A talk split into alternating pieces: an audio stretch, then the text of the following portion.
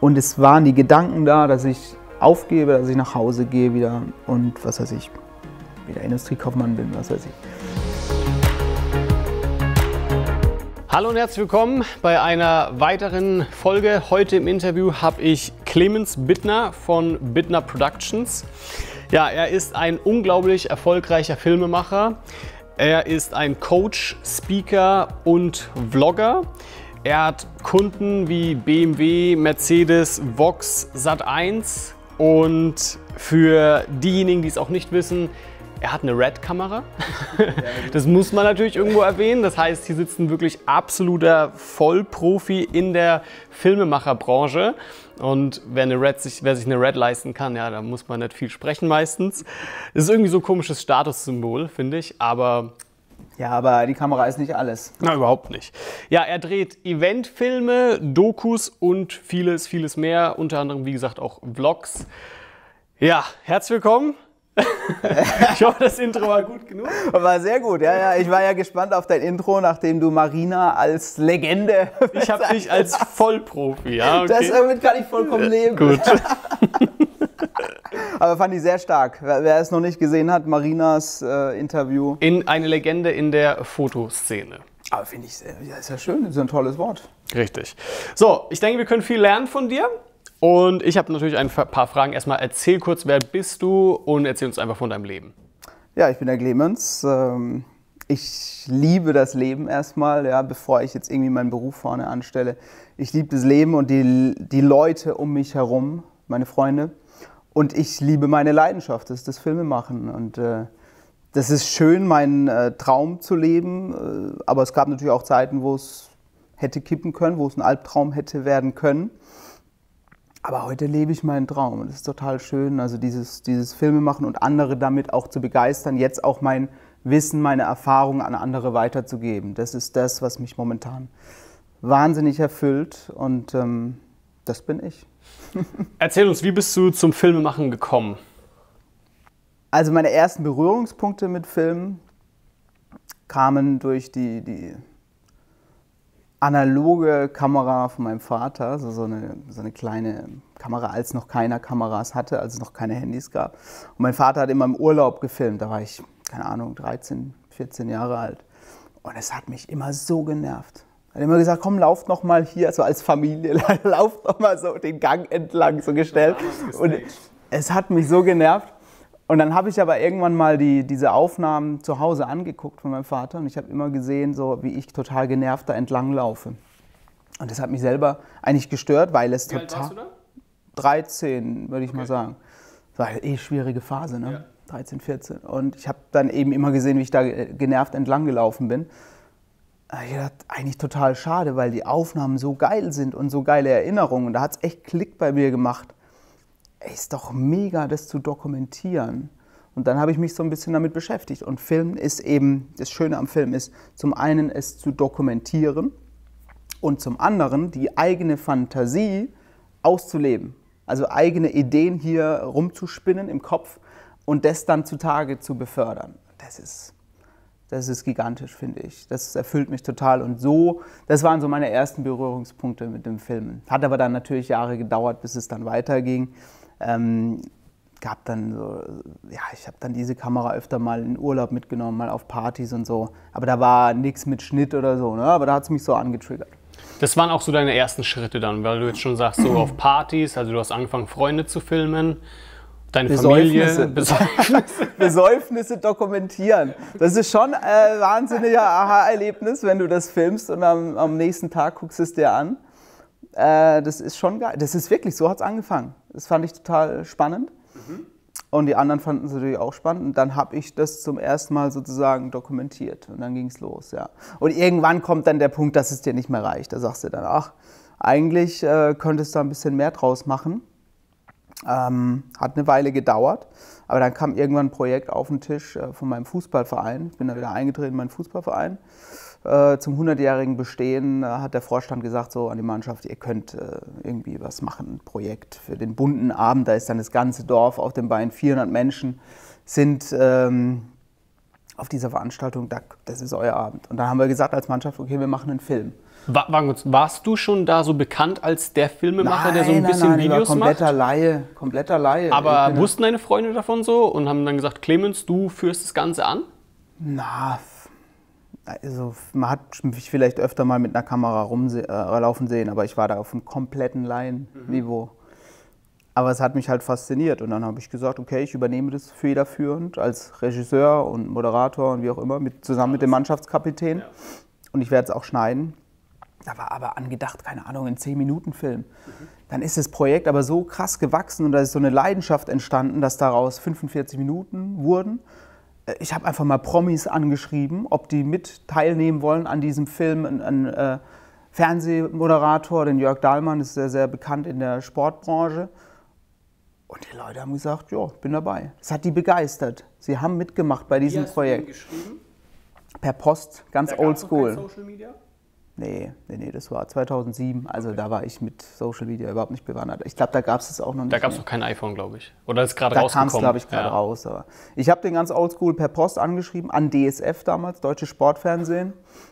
Und so ein Trailer, von, von so ein Rohschnitt von diesem Film mitgeschickt und ihm, äh, ihn gefragt, auf ob er. CD? Ja, auf CD. Okay.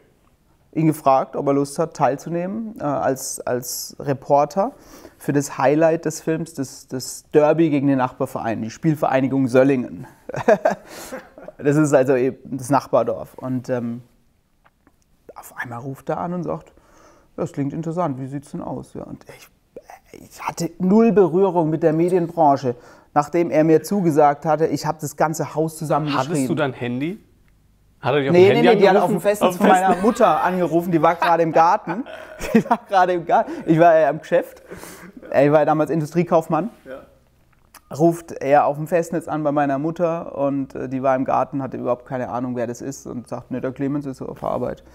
Und dann ja, haben wir irgendwie das dann geregelt und ich weiß noch, da war ich einfach völlig aus dem Häuschen. Ich habe das ganze Haus zusammengeschrien, als er mir dann wirklich zugesagt hatte. Und der Verein war aus dem Häuschen, die, äh, die, die Zuschauer, als der Abend, Abend kam und der Film präsentiert wurde, 400 Menschen waren wirklich dann dort und es war für uns alle ein großer Abend. Die wussten ja nichts davon. Die wussten nichts davon. Dann kam diese Premiere und diese Promis, die haben echt gedacht, das ist ein Fake oder wie kann das sein, dass die, die Promis und der Reporter etwas über Wöschbach sagen. Wöschbach ist ein 3000 Seelen Einwohnerdorf, wo ich eben herkomme. Das konnten wir alle nicht fassen und am Ende, als der Film dann fertig war, stand ich auf der Bühne ja. und es gab Standing Ovations. Und mir sind wirklich in dem Moment, ich habe jetzt schon Gänsehaut, wenn ich darüber spreche, die Tränen runtergekullert. Ich dachte, wow, ich habe noch nie so eine Wertschätzung so so ein Lob bekommen für, für etwas, das ich da tue. Und wir haben natürlich so viel Leidenschaft reingesteckt, auch als Mannschaft und gerade mit dem Mannschaftskapitän über ein halbes Jahr.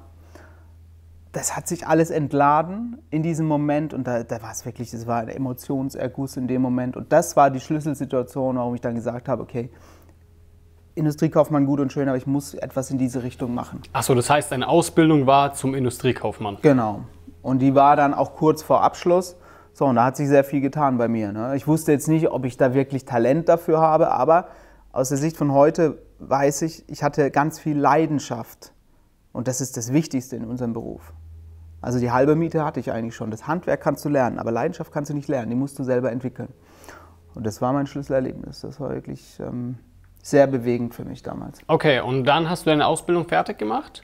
Ganz vernünftig habe ich die fertig dann gemacht. Aber ich habe auch gewusst, ich will nicht ja. Industriekaufmann bleiben. Okay. Und wie ging es dann weiter? Hattest du dann eine Kamera zugelegt? Hast du dir YouTube-Videos angeschaut? Wie war das? Naja, da gab es noch nicht so viel YouTube, zumindest habe ich es nicht so wahrgenommen. Ja. Also gab es noch nicht so viele Tutorials nicht, ja. im Netz. Nee, das musste man sich alles irgendwie selber hart erarbeiten oder so, so tun, wie man sich das halt vorstellt. Ne? So sich selber irgendwie beibringen. Ist natürlich der, der längere, weitere Weg. Aber äh, ich habe auch gemerkt, ich muss über die Praxis gehen. Äh, ich muss mich jetzt äh, bewerben für Praktika und so weiter. Und dann habe ich äh, ein Praktikum bekommen in München hier. Also ich bin dann weg von der Heimat. Äh, Heimat ist ja bei Karlsruhe. Vielleicht hörst du es noch. Ich kann aber schwätze. nee, ich habe ähm, dann den Weg nach München gesucht und habe da ein Praktikum gemacht bei Maximus Film. Die drehen so für Galileo. Ja. Und äh, das war so mein erster Schritt. Ja, raus. Und ich wusste, okay, da muss ich, da muss ich jetzt wirklich das auch von professionellen Menschen dann lernen. Ne? Okay. Und da kam es dann auch zu den Grundlagen, vermute ich, des, Filmemachens, zu den ersten großen Kameras. Ja, es ist, also das ist dann die große Medienwelt. Das Ja. ist schon krass, wenn du da hinkommst. Ich war mega aufgeregt und wie gesagt, du weißt nicht, was du kannst. Du hast es da mit Profis zu tun und da ist die Schwelle so. Ja? Du guckst so nach oben, denkst boah, das kriege ich nie hin. Bist ge gefeiert auf dem Dorf, der, der Local Hero. Und da hast du gemerkt, in München haben sie nicht auf dich gewartet. da bist du ein ganz kleines Licht. Da Ja. musst du bei Null anfangen. Ja. Eine kleine Anekdote, nur mal zu sehen, ich habe es gerade mit dem Sprachlichen angedeutet, aber es war wirklich so eine Herausforderung. Ich war, ich habe ja 24 Jahre, damals war ich 24, 24 Jahre nur Dialekt geredet. Ne? Und dann kommst du dann in die, in die äh, Großstadt, wo sie alle Hochdeutsch sprechen. So, und erster Tag bei, beim Praktikum ähm, sagen die dann irgendwie, Clemens, kannst du mal mit in den Schnittplatz, wir wollen dir einen Schnittplatz zeigen. Und dann habe ich wohl gesagt, ja, wart, ich muss gerade noch mal Jäckle aufhängen. Und die haben sich halt bepisst vor Lachen, ne? und ich habe es nicht verstanden. Und da sieht man halt diese sprachlichen Barrieren. Ja? Ich, ich wurde halt am Anfang schon auch belächelt. Also es klingt jetzt natürlich lustig, aber du wirst nicht so ganz ernst genommen. ne? warst immer, ne? Praktikant? Ich war Praktikant. Ja, ja, ja. das ist dann nochmal so ein bisschen. Genau, und dann halt muss ich an meiner Sprache arbeiten. Das ist einfach so. Du wirst halt dann einfach für seriöser genommen, wenn du einfach Hochdeutsch sprichst. Es ist halt so. Ne? Auf dem Dorf ist es charmanter, wenn du den Dialekt sprichst. Aber in diesem Umfeld musste ich das lernen. Und da gab es viele Dinge, die ich lernen musste. Hattest du einen Mentor oder Coach? kamen ganz viele Mentoren, glaube ich, in der Zeit, ja. Du nimmst ja, du saugst ja alles auf, was du da irgendwie äh, an Wissen bekommst. Du kriegst ja so viel mit in der Praxis. Da waren viele, die sind jetzt keine Mentoren, aber in dem Sinne habe ich ja trotzdem ganz viel von denen gelernt. Das sind die Redakteure, mit denen ich immer mitlaufen konnte auf die diversen Galileo-Drehs. Ne? Und das war halt spannend, weil ich habe eigentlich einen Einblick bekommen, wie sie sonst wenig bekommen. Ich konnte mit jedem Redakteur mit und von mir, von jedem irgendwie was aufsaugen. Das heißt, ich habe ganz vielfältiges Wissen bekommen, was ich heute, wovon ich heute profitiere auch noch. Ne? Also ich habe krasse Einblicke bekommen. Ich bin direkt rein. Ne? Nicht nur filmemachertechnisch, sondern auch Genau. Storytelling-mäßig viel, Genau. wie du das Licht setzen musst und so weiter und so fort. Genau. Praktikum ist immer das, was du draus machst. Ne? Aber ich habe mit Kameraleuten zu tun gehabt, mit Redakteuren, mit Cuttern. Das heißt, ich habe in alle Bereiche auch reingucken können. Ich habe mich natürlich auch interessiert. Ich habe auch gesagt, hey, kann ich mit auf diesen Dreh, kann ich damit? Ähm, genauso mich mit den Cuttern unterhalten ne? und mit den Kameraleuten, worauf kommt es an. Und das ist halt super wichtig. Ne? Ich kenne ganz viele Leute, die sagen, ach, das Praktikum, der hat sich nicht gelohnt oder das Studium oder so. Denke ich mir immer so, hey, es kommt drauf an, was du draus machst und welche Fragen du stellst, welches Wissen du auch einforderst. Ohne Eigeninitiative geht gar nichts. Und ich habe ganz viel gelernt bei diesem Praktikum. Ich habe viel auch auf die Fresse bekommen. Also natürlich habe ich Gas gegeben, ich habe mich sehr interessiert, aber am Ende vom Praktikum, muss ich dazu sagen, ich habe schon den einen oder anderen Fehler auch gemacht. Klar habe ich äh, Gas gegeben, aber wenn du viel Gas gibst, dann kann, können auch eben Fehler passieren. Ne? Und ich bin zum Beispiel, muss ja viel Auto fahren, zweimal mit dem Auto äh, hier an diesen Pfeilern in der Garage hängen geblieben. Ja. einmal mit dem Außenspiegel, einmal so und dann mit dem Kotflügel. Ähm, unglücklich, ne? aber klar, kann passieren. Ich habe das dann dem Chef auch gesagt. Beim ersten Mal hat er gesagt, du, kein Thema, passiert. Beim zweiten Mal war er nicht mehr ganz so locker. Und dann gab es noch eine dritte Sache. Irgendwie habe ich dann noch den Schlüssel von der Garage irgendwie verloren oder wir waren zu zweit unterwegs. Wir wussten dann nicht mehr, wer es verloren hat. Aber ähm, auf jeden Fall war der Schlüssel nicht mehr da. Dann ist der Chef irgendwann vorbeigekommen, so im Gang, weißt du, kommt er so vorbei. Also den Schlüssel verloren und ist gegangen. So. Ja, da fühlst du dich halt so klein. Fühlst dich halt so klein und das ist schon hart, damit umzugehen. Ähm, ich habe es ja vorhin gesagt, ähm, du weißt nicht so richtig, was du kannst. Klar bist du auf, auf dem Dorf gefeiert, aber kannst du auch in der Medienwelt, in der großen Medienwelt bestehen. Das wusste ich nicht. Und am Ende vom Praktikum hat er dann gesagt, Clemens, ähm, war schön, dass du da warst, ähm, aber ich sehe dich so als ewigen Praktikanten. Für sich noch mal kleiner, ne? Das ist schon eine harte Nuss, ne? Die, an der man dann wirklich zu knabbern hat. Und ähm, fährst du heim von dem Gespräch, denkst so, pff, Kopf zu, ne?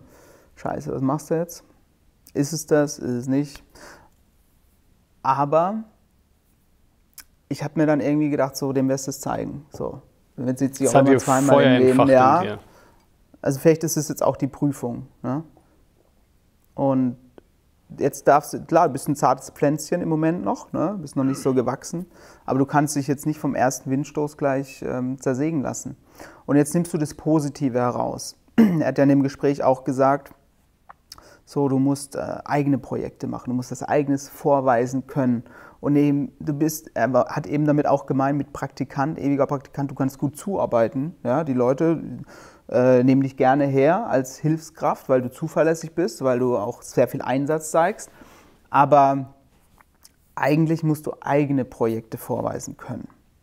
So, und das habe ich mir dann rausgezogen fürs nächste Praktikum. Ich war beim DSF dann Deutsche Sportfernsehen, wo mich dann auch der Jörg Dahlmann, vorhin habe ich es ja gesagt, äh, dieser Sportreporter, mich dann da reingebracht hat. Ah, okay. Und das war natürlich sehr, sehr cool, weil ich total sportbegeistert bin. Und ähm, da habe ich dann mir rausgezogen, so jetzt musst du eigene Beiträge machen, was eigenes vorweisen können. Und da war ich einer der ersten Praktikanten, die das machen durfte dort. Und es hat super geklappt. Ne? Also ich habe dann versucht, diese Kritik mir schon zu Herzen zu nehmen, aber mich nicht umwerfen zu lassen, aber mir das, das, was für mich jetzt relevant ist, rauszupicken und dann auch umzusetzen in der Praxis für die Zukunft. Weiß er, wo du heute stehst? Ich glaube nicht, ich weiß es nicht. Also meins mein ehemaliger Chef hat mit ihm nichts mehr zu tun. Keine Hoffentlich sieht er dieses Interview. ja, keine Ahnung. Also es ist natürlich hart, so eine Kritik zu hören. Und ich würde sie auch nicht so äußern, wenn ich jetzt eigene Praktikanten habe weil es kann natürlich jemanden auch umwerfen. Aber definitiv ist es wichtig, ähm, konstruktive Kritik zu äußern und auch manche Menschen brauchen einfach auch einen Arschtritt. Ich habe ihn relativ früh bekommen. Im Nachhinein war es auch gut für mich, für meinen Werdegang. Und ich wusste auch, danach kann mich eigentlich nichts mehr schocken. Also ich habe für mein Mindset, für meinen Karriereweg ganz viel mitgenommen. Also lass uns kurz zusammenfassen. Bis dahin hast du eigentlich sehr viel schon intuitiv richtig gemacht. Du hast genetzwerkt mhm ohne dass du es eigentlich bewusst gemacht hast. Du hast ja einfach diesen Brief geschrieben, der dir dann zufälligerweise auch noch einen Praktikumsplatz gebracht hat. Ja. Du hast vermutlich auch während deines Praktikums genetzwerkt, als auch dir sehr viel abgeschaut von ja. Leuten, die es schon gewusst mhm. haben, wie es läuft. Und es waren praktisch dein, das waren deine Coaches, als auch deine Mentoren.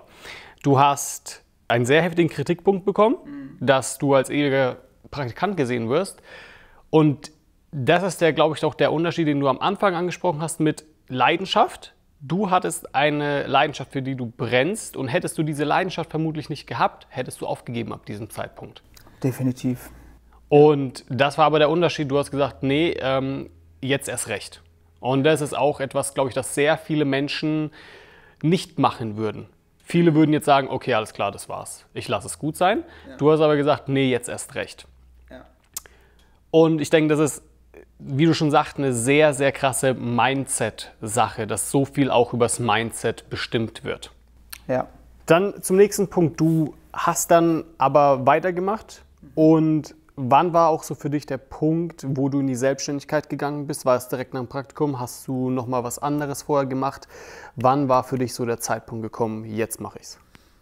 Also ich habe noch, noch ein weiteres Praktikum auch noch DSF gemacht und dann gemerkt, so ist gut, aber ich will nochmal so eine fundierte Ausbildung. Und dann kam ich irgendwie auf die Bayerische Akademie für Fernsehen, habe gemerkt, oh, das könnte was sein. Zehn Monate Kurzzeitpraktikum, aber krass praxisintensiv. Ähm, und das habe ich gemacht. Ich wurde genommen und ähm, war, ich habe dort Fernsehjournalismus studiert, also sprich, äh, ich habe dort auch eben wieder das Redaktionelle gelernt, Kamera und Schnitt. Also es war auch wieder so fachübergreifend und konnte mich da auch wieder vernetzen mit Kameraleuten und Cuttern. Und es war auch so ein bisschen ein Bewerbungsverfahren untereinander. Ne? Mhm. Man hat viele Projekte gemacht mit, mit anderen. Ähm, gerade mit Kameraleuten und Cuttern und dann halt auch gemerkt, mit wem kannst du gut, mit wem nicht. Viele haben das unterschätzt, diese Projekte untereinander. Haben es auch auf die leichte Schulter genommen. Aber es geht ja irgendwann weiter, wenn man fertig ist mit dem Studium. Und natürlich nimmt man ja auch die Leute ins Boot, die man bereits kennt, ne? nach dem Studium, wenn man Projekte hat. Und natürlich holst du die ins Boot, mit denen du dich verstanden hast und die auch natürlich was drauf haben. Das haben viele nicht gesehen. Also, äh, aber dann hat sich eben so ein Team herauskristallisiert, ne? Ein Chris, mit dem ich heute noch zusammenarbeite. Ja? Wie lange schon? Das ist jetzt äh, 2010 war das, also acht Jahre her. Also das ist halt Also krass, krass, ne? Es ne? ist ein Bewerbungsverfahren untereinander und das Ja. ist ganz, ganz wichtig. Das habe ich damals eben erkannt. Ja. Und darüber kriegt man auch die ersten Jobs nach dem Studium. Das ist halt sehr, sehr wichtig. Das spricht sich auch rum. Du hast ja erstmal noch nicht die Kontakte in die Wirtschaft oder sonst wohin. So, und aber die Leute in dem Studium, die kennen wiederum auch wieder andere Leute. Und am Anfang geht es einfach über die Weiterempfehlung. Und wenn du da einen guten Job machst, wenn du viel Einsatz zeigst und die Leidenschaft, dann spricht sich das rum. Und das Geile ist, während diesem Studium habe ich eben auch wirklich mich noch mal mehr kennengelernt. Ich war auf einmal mit, mit Gleichgesinnten zusammen. Sonst war es ja immer dieser Blick nach oben, ich bin der Praktikant, die anderen sind die Profis so und das war jetzt auf Augenhöhe. Und ich konnte mich dann auch gut vergleichen, wo sind denn jetzt meine Stärken und was kann ich vielleicht nicht so gut. Gemerkt zum Beispiel, für Nachrichten bin ich nicht gemacht. Das können andere viel besser analysieren oder Nachrichtenbeiträge machen. Bei mir ist es dieses flippige Rumspinnen, dieses kreative, aus der Reihe tanzen. Das sind meine Stärken und das Vielseitige. Und meine Motivation und Leidenschaft. Da habe ich gemerkt, da fehlt es bei vielen. Was ich eigentlich nicht dachte. Ich habe gedacht, ey, das ist ein geiler Job, da muss, eigentlich, muss man da Leidenschaft dafür haben. Aber es ist keine Selbstverständlichkeit. Und da habe ich gemerkt, das ist mein großes Plus. Und für mich war auch klar dann nach diesem Studium, es wird weitergehen. Ich werde mich nicht bewerben, sondern ich mache mich direkt selbstständig. Wie alt warst du da? Vier, nee, das ist 26 oder sowas. 26. glaub ich. 26. Ja. Welche war, was waren dann deine ersten Projekte? Tatsächlich dann auch über eine Kommilitonin, deren Stiefvater ist so Unternehmensberater. Und für den habe ich einen Imagefilm gemacht. Zum Rekordbudget, glaube ich, von 2400 Euro. ähm, da ist nicht viel hängen geblieben an, an Geld, aber ich hatte da eine erste Referenz und Ja. der ist gut geworden, Ja. dieser Film, und hat mir auch sehr viel Spaß gemacht. Und das habe ich aber auch dabei gelernt, äh, egal ob du ein Budget hast, 2000 oder 200.000, du sollst Vollgas geben, du sollst dein Bestes geben mit der Einstellung. Du sollst eigentlich, wenn du ein 2000er Budget hast, mit der Einstellung reingehen, du hast jetzt 200.000. Das ist mein Ansatz. Also mein Bestes geben und mit jedem Film besser werden, mit jedem Film wachsen, weil solch ein Film ist Werbung für dich. Was ich im Nachhinein anders hätt, gemacht hätte, ist, dass ich meinen meinen Namen noch quasi in den Film reinbringe. Das äh, im Schluss heißt ein Film von Clemens Bittner oder Bittner Productions, Okay. weil, wie ich sage, äh, so ein Film ist auch Werbung für einen selber. Äh, das muss man aber vorher abstimmen. Ich glaube, im, im Nachhinein wollte ich es machen, aber dann hat er gesagt, du, nee, war nicht vereinbart. Verstehe ich dann auch, dass er sagt, nee, ist nicht.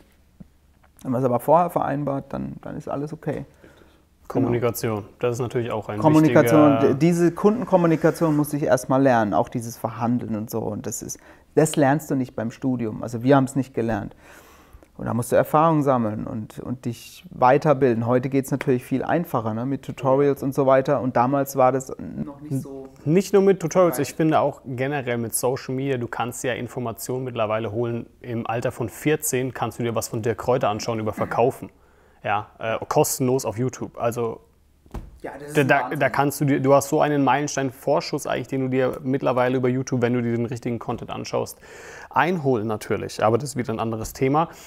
Wie sah es denn anderweitig aus? Was hast du, hast du dich direkt am Anfang auf irgendwas spezialisiert? Hast du alles gemacht? Hauptsache, es kommt Geld rein. Wie war's? Also ich habe wirklich alles probiert, alles, alles gemacht, von Hochzeitsfilm über Imagefilm, Eventfilm, Musikvideo etc. kostenlos?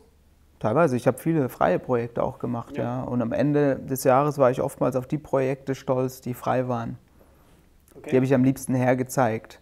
Und ich bin auch froh, dass ich diese gemacht habe. Also es ja, ist Eigeninitiative gefragt nach dem Studium. Weil die Leute rennen nicht die Bude ein. Die sagen, ach Bittner, wir haben genau auf dich gewartet, jetzt machst du mal einen Film für uns.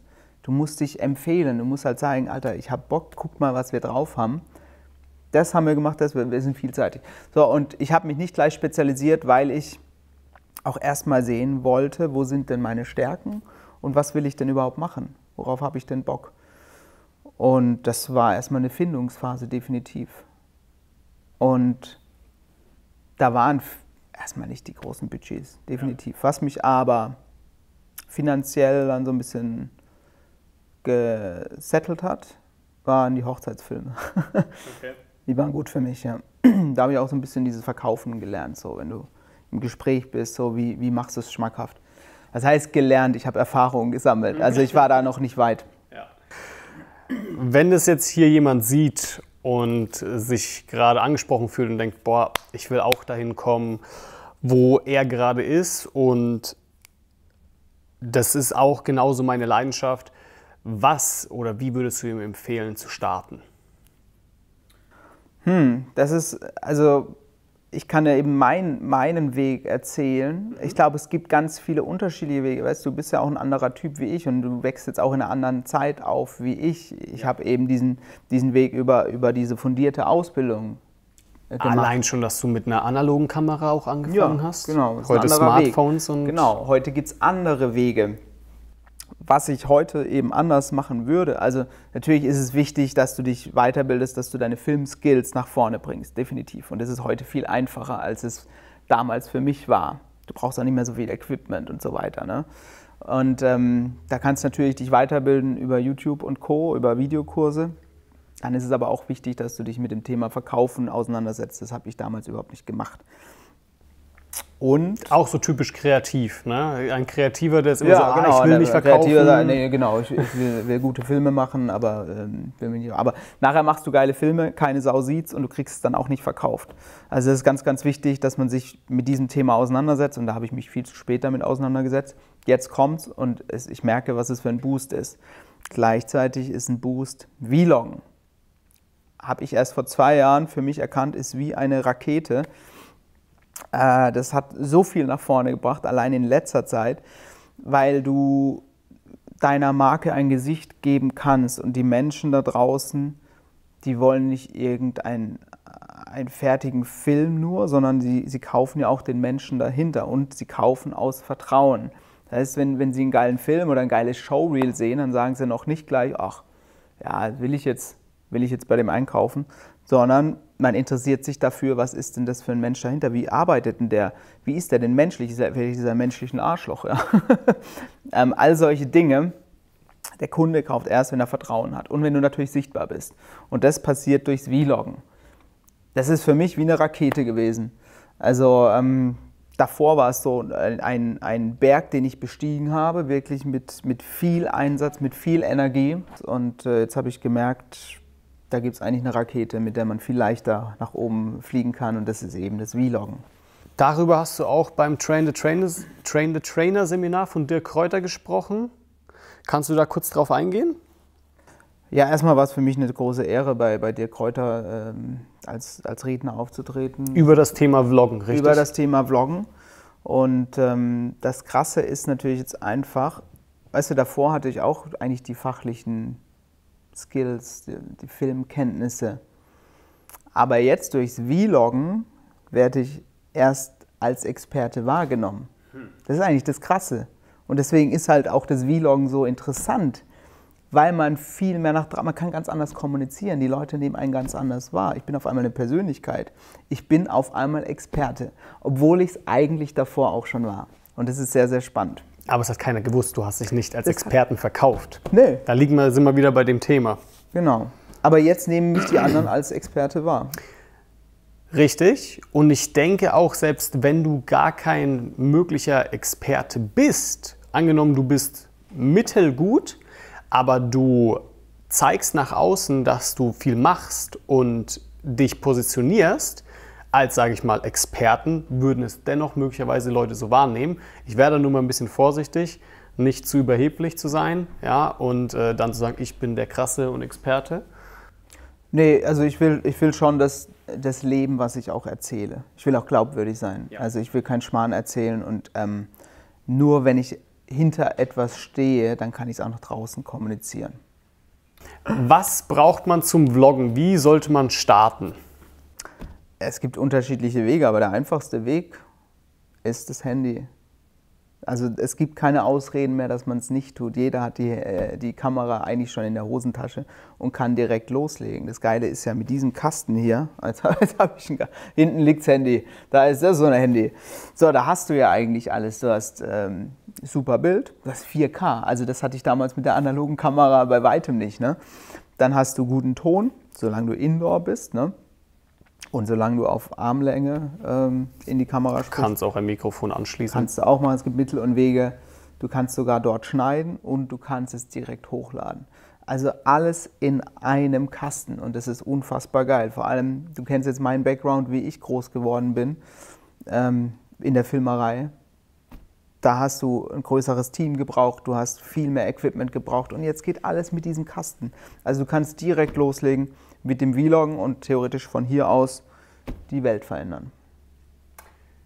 Das ist krass. Das heißt, es wäre auch so der erste Ansatzpunkt für jemanden, der jetzt möglicherweise gar keine Erfahrung hat, aber einfach weiß, er will das machen, damit anzufangen. Und das würde ich sogar auch empfehlen, einfach nur um sich zu testen. Auch wenn du es nicht weißt, solange du was tust, findest du es heraus. Und ob du dann gut darin bist oder nicht, das wird sich dann auch erstmal zeigen, aber du lernst einfach diese generellen Grundlagen, würde ich jetzt auch sagen, über das Filme machen. Als auch, du solltest wissen, deine ersten Videos werden schlecht sein. Auf jeden Fall. Also ich glaube, meine waren super schlecht ähm, und die werden mit der Zeit besser. Auch finde ich, dass es mit allem so, ich habe auch meine ersten YouTube-Videos, die ich gemacht habe, obwohl ich, sage ich jetzt mal, von, vom Kenntnisstand recht gut war, waren auch meine ersten YouTube-Videos nicht die besten. Jetzt sage ich, die sind gut, aber ich wette, in ein oder zwei Jahren sage ich, oh Gott, weißt du noch damals, als ich gesagt habe, das war gut? Ja, und man verbe verbessert sich da eben ständig. Und das solltest du eben vorher wissen, nicht, dass du gleich die Lust daran verlierst, oh Gott, das ist alles viel zu kompliziert. Aber dann merkst du auch mal, wie viel Aufwand dahinter tatsächlich steckt. Eine gute, in, ähm, eine gute Übung ist zum Beispiel auch einfach eine Insta-Story zu machen. Ja, da musst du jetzt auch erstmal noch nicht schneiden. Wenn du jetzt sagst, ah, schneiden ist vielleicht aufwendig, ist es eigentlich nicht, aber bei der Insta-Story kannst du einfach reinsprechen und es direkt hochladen. Hast du eigentlich auch schon eine Art Vlog. Vlog ist für mich, wenn du vor der Kamera die Geschichte erzählst. Und das kannst du mit der Insta-Story. Jetzt kommen wir ein bisschen zur Promo. Du bietest einen Vlog-Kurs an. Ja, wer Hilfe braucht. Ich habe äh, einen Vlog-Kurs herausgebracht, weil ich eben immer mehr auch gefragt wurde, sag mal, Clemens, wie machst du das und wie fängt man am besten an und so weiter. Und diese ganzen Fragen habe ich gebündelt und meine Erfahrung jetzt auch durchs Vloggen eben mit anderen geteilt. In diesem Online-Kurs, den gibt es jetzt zu kaufen. Es ist aber auch so ein richtiger Praxiskurs geworden. Also das heißt, Du konsumierst Videos von mir und direkt danach bekommst du eine Aufgabe, also ein Workbook dazu. Das heißt, du kommst gar nicht in diesen Couch-Modus, wo du sagst, ach ja, bitte erzähl mir mal ein, wie ist es denn mit dem Vloggen, sondern das will ich nicht. Ich will nicht, dass du in den Passivmodus reinkommst, sondern dass du ins Handeln kommst, weil das ist ja oftmals das Problem, nach so einem Kurs umzusetzen. So, und du kriegst immer direkt nach dem Video eine Praxisaufgabe und kannst dann umsetzen. Der Vorteil ist auch, nach so einem Kurs, du hast nicht eine ewig lange To-Do-Liste, sondern du hast sie eigentlich schon abgearbeitet während des Kurses und dadurch verinnerlichst du dann auch richtig. Und das Ziel ist dann einfach, innerhalb von vier Wochen zum Profi-Vlog zu kommen. Okay. Gestern habe ich eine Insta-Story gesehen von einer, die den äh, Kurs gerade gekauft hat. Und der hat äh, gesagt, oh, vier Wochen, ich ziehe mir das heute, ich mache eine Nachtschicht, ich ziehe mir das rein, weil es so spannend ist. Das ist natürlich mega geil zu hören. Ne? um was geht es genau in diesem Kurs dann? Also zeigst du die Grundlagen, zeigst du natürlich das Equipment vermute ich. Wie ist das aufgebaut und strukturiert? Genau, es geht um die Grundlagen, so Themen, wie, wie ziehe ich einen Vlog auf, äh, welche Themen behandle ich denn, wie wirke ich denn am besten vor der Kamera, wie starte ich mit welchem Equipment. Also so Vorbereitung, Grundlagen, dann geht es aber auch direkt in die Praxis. Also ich nehme euch quasi direkt mit zum Drehen. Also wir drehen auch in der Praxis einen Bittner-Vlog mhm. und lasst dabei eben über die Schulter gucken. Also ihr seht direkt, wie ich, wie ich mich vorbereite, wie ich dann drehe und dann auch mit dem Material in den Schnitt gehe. Und da gibt es einen Bonusteil, wo wir den kompletten Post-Workflow sehen und äh, wo dann auch dieser fertige Vlog dann entsteht. Das und das heißt, ist auch die Message, ja. es ist alles nicht so schwer. Also es kann wirklich jeder machen. Man braucht keine großen technischen Vorkenntnisse, man kann eigentlich direkt von Null starten und ähm, dann in vier Wochen zum Profilog zu kommen. Das heißt, das Gute an so einem Kurs finde ich ja generell immer, man wird an der Hand genommen und man wird durchgeleitet von A bis Z. Das ist auch so ein bisschen der Vorteil. Klar, man muss ein bisschen Geld in die Hand nehmen, um sich das zu kaufen, aber dafür klickt man sich nicht durch 50, 60, 100 YouTube-Videos durch, weil wir kennen das alle. Dann willst du nur eine Information haben und dann ist das Video 10 Minuten lang, aber du hast nur diese eine Minute gebraucht und danach willst du die nächste Info und du musst danach erstmal suchen, ob es das Video gibt. Und das ist natürlich eine Zeitersparnis. Du bist viel schneller am Ziel. Du bekommst einen Coach an die Hand. Du kannst ja Clemens vermutlich in der Facebook-Gruppe Sachen genau. fragen, wie es mit dem Vlog, Vlog geht. Vlog Community Deutschland. Und wenn ich Facebook. eins gelernt habe, ist es klar, es ist natürlich irgendwo sinnvoll, auch Sachen über YouTube zu lernen. YouTube ist aber auch ein bisschen, sage ich jetzt mal, gefährlich. Da wird teilweise auch Halbwissen vermittelt und geht teilweise auch nicht so tief ins Detail, manchmal zu tief wiederum. Und das ist das Tolle an so einem Kurs eben, man wird einfach in die Hand genommen und gesagt, okay, hier, hier, hier und vor allem bei dir, dann kriegt man noch diese Praxiserfahrung, beziehungsweise man muss direkt ins Umsetzen kommen. Und deswegen, also kann man, wenn jetzt jemand vor allem eben am Anfang steht und keine Ahnung hat, wie er anfangen will, das wäre auf jeden Fall die erste Hilfe, vermute ich jetzt mal, wie du schon sagst, übers Vloggen, um auch reinzukommen. Und ich muss jetzt sagen, was kostet das? 147, 147 Euro. Das kann man mal investieren und wenn es danach am Ende noch immer nichts für einen ist, dann weiß man es wenigstens.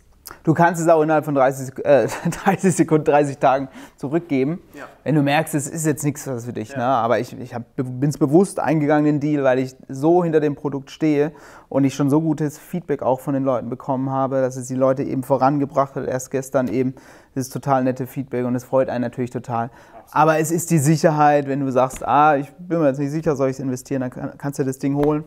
Und aber dann, wenn du sagst, nee, ist nicht, gibst du wieder zurück innerhalb von 30 Tagen. Also kein Risiko. Okay. Jetzt haben wir nur von den positiven Seiten gesprochen, aber ich denke, es gibt auch Krisezeiten, negative Zeiten, Herausforderungen. Was ist dir da als Filmemacher vorgefallen? Also zum einen habe ich ja die Geschichte erzählt mit ewiger Praktikant, das ist schon eine heftige Nummer. Und dann gab es einen zweiten noch, ich würde sagen, einen richtigen Tiefpunkt. Das war so um 2012. Das war zwei Jahre nach dem Studium. Bis dato lief es ordentlich mit der Selbstständigkeit. Und dann kam aber irgendwann so eine Phase, da ist ein Auftrag nach dem anderen ist weggebrochen, obwohl die eigentlich schon vereinbart waren. Bestimmt sechs, sieben auf einmal. Und dann denkst du, sag mal, hat sich jetzt alles gegen dich verschworen? Du hast äh, auch natürlich dann Probleme mit der Kohle. Äh, da gibt es dann einfach äh, Sorgen, finanzielle Sorgen. Und ich war damals in meinem Einzimmer-Apartment in München. Kostet ja München ist ja teuer, ne? Und wenn du kein großes Geld verdienst. Äh, und dann saß ich da auf meiner Couch und war echt in der, in der größten Krisensituation meines Lebens, würde ich sagen. Und vor kurzem habe ich einen Filmschnipsel gefunden auf meinem Laptop. Ich habe damals so Videotagebuch gemacht. Ich habe momentan das Gefühl, ich sitze in der Achterbahn. Eigentlich schon die ganzen vier Jahre, die ich in München bin, aber momentan ist es echt extrem, beziehungsweise momentan geht es in der Achterbahn eher nach unten. Manchmal hat man einen negativen Run, wenn die finanziellen Sorgen einem Kopfschmerzen bereiten, dann kann man auch nicht mehr so unbeschwert an andere Dinge denken. Und das ist was, wo man natürlich auch an sich selbst zweifeln lässt. Das belastet einen momentan. Ähm, natürlich belastet es auch die Eltern und beschissen. Hoffnung ist, ist nach wie vor da. Ich weiß auch, dass ich es kann. Ich weiß, dass ich es direkt dazu habe. Ähm, es ist ein, ein langer Weg. Ich habe noch Kräfte. Ich bin nicht satt. Und habe ich diesen Filmschnipsel damals von 2012 gesehen, wie ich vor dem Laptop sitze auf meiner Couch in dem Einzimmer-Apartment und sage, hey, das ist krass, diesen Spiegel aus der Vergangenheit zu sehen. Weil ich habe jetzt so habe ich ja das Gefühl gehabt, ach ja, war kein leichter Weg, aber hat schon gepasst. Dann siehst du den Spiegel aus der Vergangenheit, wie du wirklich am Boden lagst. Gesagt hast, ja im Moment scheiße. Und es waren die Gedanken da, dass ich aufgebe, dass ich nach Hause gehe wieder und was weiß ich, wieder Industriekaufmann bin, was weiß ich. Aber was ich auch gelernt habe, erst in der, in der größten Krise zeigt sich deine wahre innere Stärke. Erst in der größten Krise zeigt sich die innere Stärke. Dann kannst du zeigen, aus welchem Holz du geschnitzt bist. Und diese innere Stärke, die hat sich dabei entwickelt. Und ich glaube, es war gut, dass ich diese Krisensituation hatte, weil es wieder eine Prüfung war. Eine Prüfung meines Charakters, eine, eine Frage an mich, so willst du es denn wirklich? Und ich habe sie intuitiv mit Ja beantwortet. Ja, ich will es. Natürlich gab es Debatten mit meinen Eltern. Meine Mutter hat sich Sorgen gemacht, du Sommer, willst dich nicht doch besser anstellen lassen? Dann habe ich aber zu ihr gesagt, ganz ehrlich, dann waren die letzten zwei Jahre komplett umsonst. Ich werde es schaffen. Ich bin dran geblieben. Also das Wichtigste ist als Message dranbleiben, durchhalten. Da nicht das Anfangen, nicht das Anfangen wird belohnt, sondern das Durchhalten. Und ich glaube, das ist auch eine ganz wichtige Message daraus und das finde ich auch gut, dass du da teilweise Tacheles redest, weil man über Social Media so viel Schein mitbekommt und alles Glamour und alles toll und gerade über Instagram und so weiter, aber da ist es auch wichtig, mal über die Krisenzeiten zu sprechen und dass eben nicht alles eitel Sonnenschein ist. Natürlich sieht man jetzt den Bittner heute, ah ja, der dreht hier mit Kim Wilde und mit Anastasia und mit Mercedes und Co. Der hat ja ein Leben.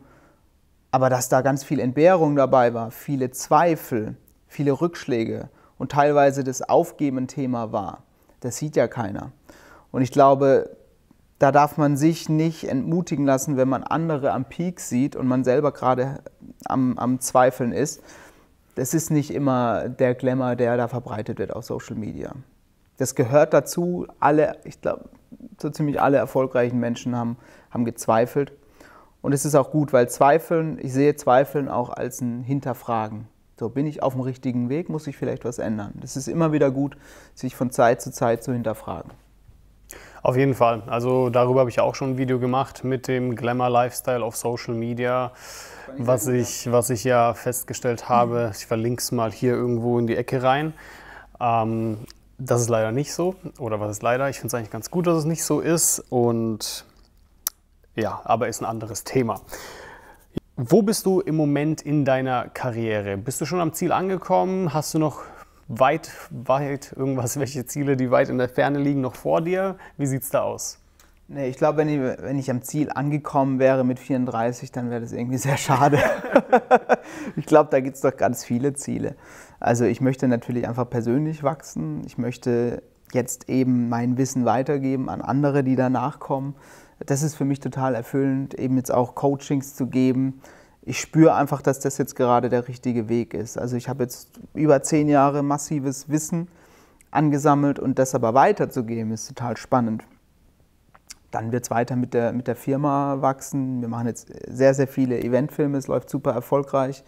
Für Mercedes, für Christian Bischoff haben wir jetzt vor kurzem gedreht. Äh, aber es soll auch noch so ein bisschen in die Festivalrichtung gehen, so Tomorrowland in die Richtung. Und man darf ja groß, groß denken, das habe ich gelernt in meiner Zeit. Und natürlich gibt es auch private Ziele, ne? also Familie, irgendwann so ein kleiner Racker oder zwei kleine Racker. Also das ist, äh, hat natürlich auch persönliche Ziele und muss sich da auch immer wieder hinterfragen. Ne? Weil was bringt nachher der größte Erfolg auf beruflicher Seite, wenn du privat unglücklich bist? Dann ist es alles nichts wert. Also man muss immer im Einklang sein. Okay, was haben sich deine Eltern eigentlich vorgestellt, was du mal werden sollst? Ähm, sie haben sich gar nichts vorgestellt. Also ich glaube, sie haben mir wahnsinnig viel Freiheit gegeben. Mhm. Mein Vater ist auch selbstständig, der ist Bauingenieur. Mhm. Und meine Mutter ist Erzieherin und also die eine ist angestellt, der andere ist selbstständig. Von daher können Sie sich in beide Lagen reinversetzen. Meine Mutter hat natürlich äh, schon Sorgen gehabt, als ich mich selbstständig gemacht habe. Auf der anderen Seite wissen Sie auch, Reisende soll man nicht aufhalten. Was bringt es nachher, wenn ich zwar finanziell einigermaßen abgesichert bin, aber nicht mein Leben leben kann? Sie haben mich immer unterstützt in dem, was ich da tue, ob ich viel reisen will oder jetzt die Selbstständigkeit angehe. Also da gab es nie irgendwelche Vorgaben. Sie sehen, wie ich jetzt in der Sache aufgehe und vor kurzem habe ich einen Vortrag in meiner Heimat gehalten über meinen äh, Weg zum Filmemacher.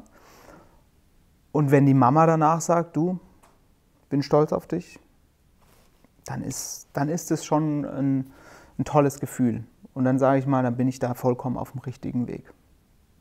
Das ist ein, also als Kind will man eigentlich, dass die Eltern stolz auf einen sind. Und äh, das ist wahnsinnig schön mit der Leidenschaft Film, auch das zu transportieren. Ne? Ich meine, du hast ein Dokument von deiner Arbeit. Das ist halt das Schöne an unserem Beruf. Ne?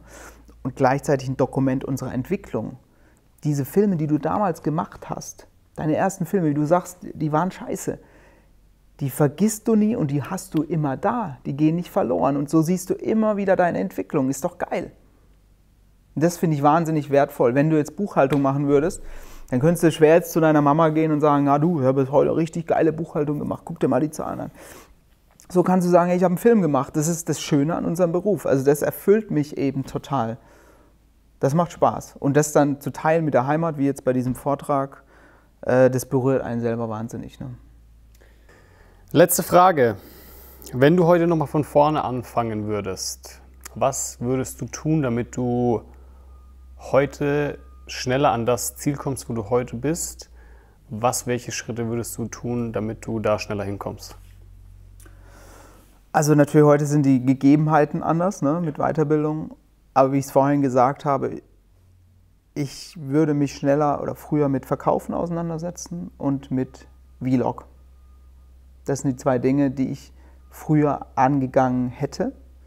Wenn ich jetzt dem Clemens von vor zehn Jahren diesen Tipp geben kann. Und ansonsten war es so wichtig, diese Erfahrung zu machen, die ich jetzt gemacht habe. Mit diesen Rückschlägen umgehen zu lernen, das ist wahnsinnig wichtig. Da, kann mich kein anderer davor bewahren. Wichtig ist, ich erlebe diese Rückschläge und ich muss einen Weg finden, damit klarzukommen. Und da bin ich froh, dass ich sie erlebt habe. Das ist natürlich lustig, dass du das sagst, wenn du dem Clemens das vor zehn Jahren mitgeben könntest. Ich glaube, vor zehn Jahren wäre das gar nicht möglich gewesen. Ja. Weil das Zeitalter YouTube, ich glaube, da ist YouTube gerade so gekommen. Ich glaube, YouTube gibt es seit 2004 und das Einzige, was da zu sehen war, waren Katzenvideos und. Aber ich wäre dann ein Vorreiter Richtig, gewesen. du wärst absoluter Vorreiter gewesen. Und natürlich, das wäre auf jeden Fall eine noch krassere Rakete gewesen, weil du einer der wenigen wahrscheinlich sogar gewesen wärst in Deutschland, in, auf YouTube allgemein ähm, und hättest da noch früher einen Namen machen können. Und das, wie du schon sagst, ist auch dieses Verkaufen und du hättest dich damit verkauft und dich als Filmemacher und man hätte einfach von dir mehr gewusst.